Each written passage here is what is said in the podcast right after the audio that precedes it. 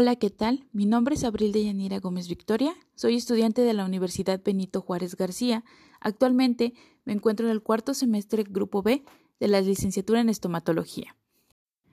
Como herramienta de aprendizaje por parte de la materia de radiología estomatológica, hoy les hablaré un poco acerca del artículo publicado por la Asociación Dental de California acerca de las radiografías dentales. Bueno, para comenzar con este tema, hablaremos de por qué es que son importantes las radiografías o los rayos X en el área odontológica. Dentro de esta área, las radiografías sirven como una herramienta de suma importancia, puesto que gracias a ellas se puede llevar a cabo un diagnóstico adecuado. Podemos visualizar más allá de lo que se percibe a simple vista o de lo que el ojo humano puede llegar a ver. De esta manera es posible determinar si existe una presencia de caries o hablando también de enfermedad periodontal, que es en las encías, abscesos o hasta crecimientos anormales en los órganos dentarios como vienen siendo tumores o quistes. También de esta manera es posible que nosotros conozcamos cuál es el estado y la ubicación de un diente que está impactado o que aún no ha erupcionado. Y bueno, ahora que ya sabemos que se utilizan como una herramienta en el diagnóstico, ¿cuál es la frecuencia con la que se debe tomar una radiografía? Para poder nosotros determinar esto como paciente, es necesario eh, que sea recomendado por el dentista de cabecera. La frecuencia se realizará dependiendo de lo que él diga, basándose obviamente en cuál es el tratamiento que se está llevando o se llevará a cabo y como parte de la responsabilidad que el dentista u odontólogo tiene de realizar un examen completo con el fin de que conozca y detecte los problemas a tiempo. Y también dependiendo de cuál es el estado en el que actualmente se encuentra la boca. Es importante saber también que si el paciente ya cuenta con un estudio radiográfico o por X o Y razón llega a cambiar de odontólogo, debe hacérselo saber. Y también, asimismo, solicitar las radiografías con las que ya cuenta a su dentista anterior. Todo esto para poder tener un seguimiento adecuado y conocer cuál era el estado antes de llegar a ese odontólogo o para poder continuar con el tratamiento que ya tenía premeditado. Obviamente siempre enfocado a que sea un tratamiento óptimo para el paciente. Ahora ya sabemos por qué son importantes las radiografías y cuál es la posible frecuencia en la que pueden ser tomadas. Pero, ¿cuáles son los tipos de radiografías?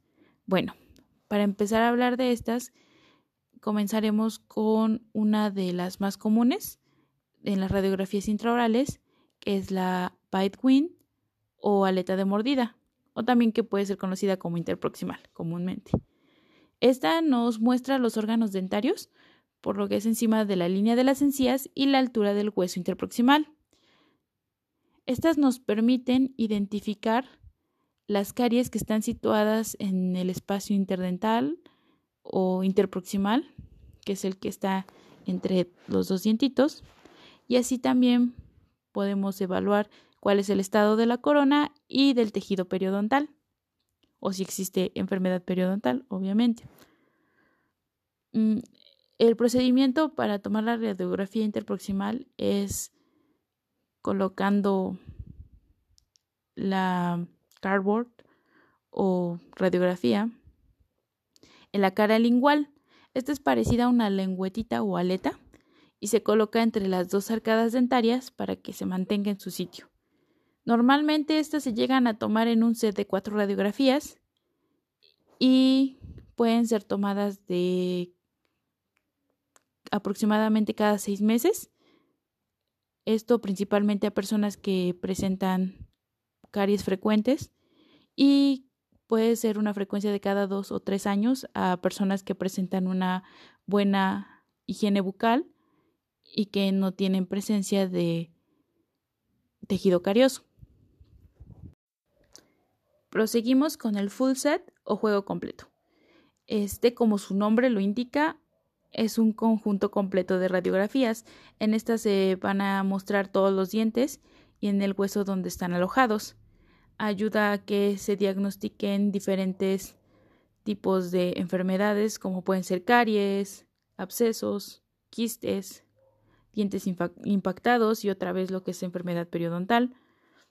Este, este, juego consta aproximadamente de 14 a 20 radiografías que son individuales y generalmente se llegan a tomar en lo que es la primera visita al odontólogo para que puedas tener una planificación adecuada del tratamiento que se llevará a cabo, teniendo más o menos una visión general de cómo se encuentran eh, la cavidad bucal. Siguiendo esta idea de una visión completa, tenemos también lo que son las radiografías panorex o panorámicas. Estas en sí es una radiografía de boca completa. En esta no se utiliza una película de rayos X, sino que la cabeza o el cabezal del aparato gira alrededor y nos proporciona una imagen también donde se llegan a apreciar la mandíbula y el maxilar, así también como los órganos dentarios.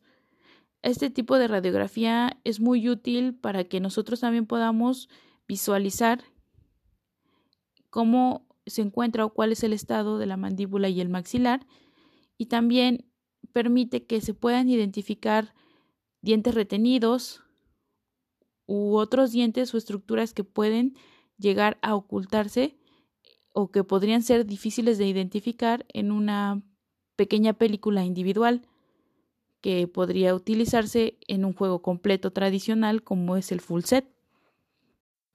Otro tipo de radiografía intraoral que se utiliza comúnmente o casi en la mayoría de los casos es la radiografía periapical. Esta es una película única o de rayos X única que se toma en una área específica, solo para mostrar un problema en específico, por ejemplo, que se llega a tener dolor en una muela en particular, el dentista recomienda que se utilice una, una radiografía periapical porque solamente se tomará ese diente como referencia, donde se podrá ver el diente completo, incluyendo la raíz, corona y raíz, y así determinar o conocer cuál es el problema en un solo órgano dentario. Los tipos de radiografías ya mencionados nos presentan una imagen 2D, pero gracias a que el avance tecnológico cada vez es mayor, nos ha brindado la manera de ver estructuras que no son identificables a primera vista en manera 3D, como lo es la tomografía computarizada de ascónico o rayos X tridimensionales, o también CBCT.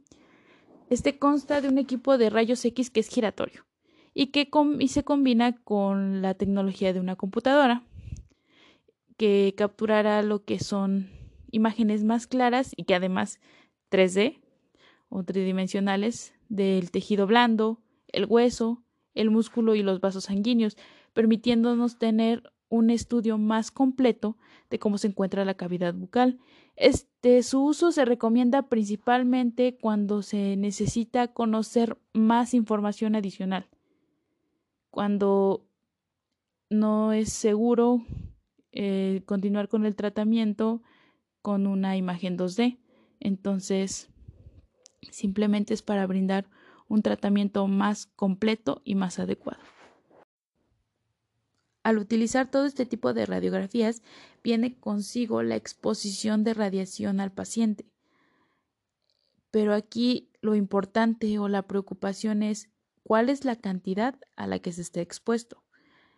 Esta viene siendo de manera mínima al nosotros tomar como parámetro o compararla con la cantidad a la que una persona está expuesta a la radiación de fondo o la que se ocurre en el medio ambiente en un año como cantidad promedio viene siendo aproximadamente de 2400 microsvi.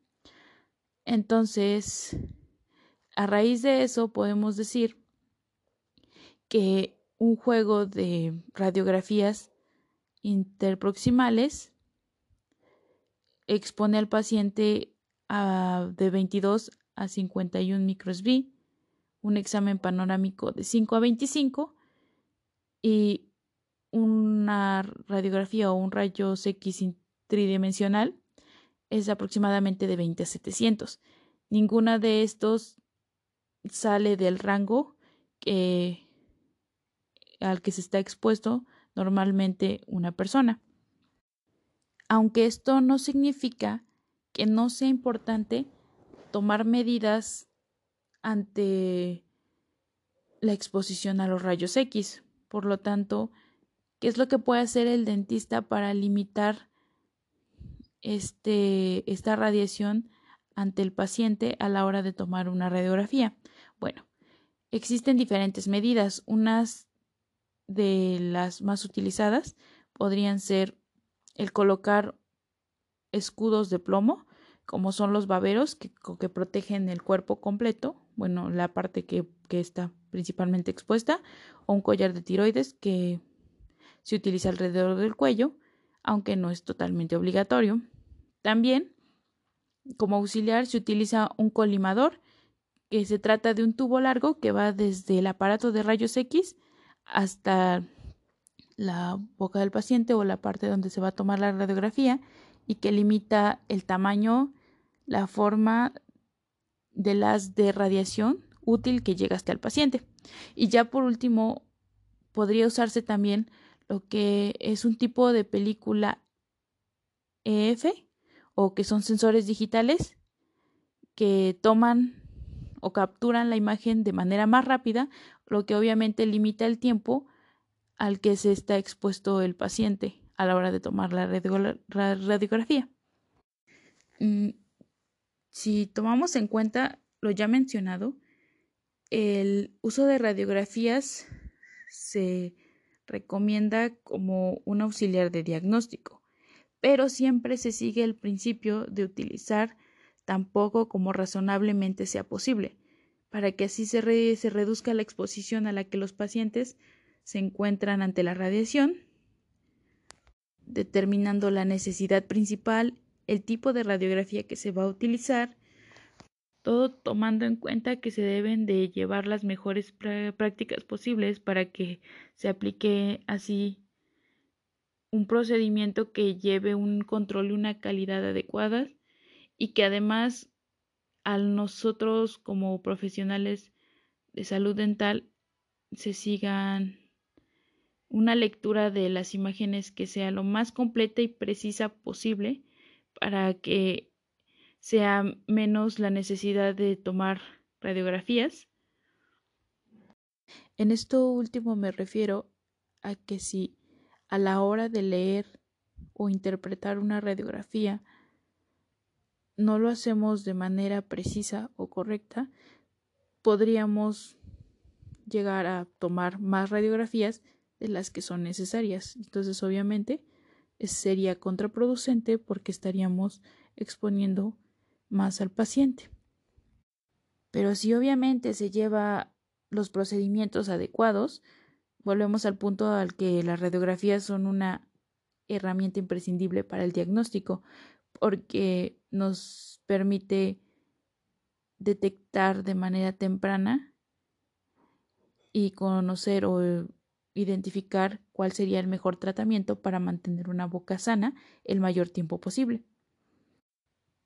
siendo así que el dentista siempre debe recomendar solo las radiografías necesarias para que la salud bucal sea óptima y como paciente siempre si se tienen preguntas o inquietudes acerca de todo es recomendable que se asegure de hacer todas las preguntas posibles al odontólogo para que así no exista un como conclusión el uso de los rayos X en el área odontológica es de suma importancia para el diagnóstico y el tratamiento de un paciente, pero siempre y cuando se lleve a cabo de manera adecuada por parte de ambos lados.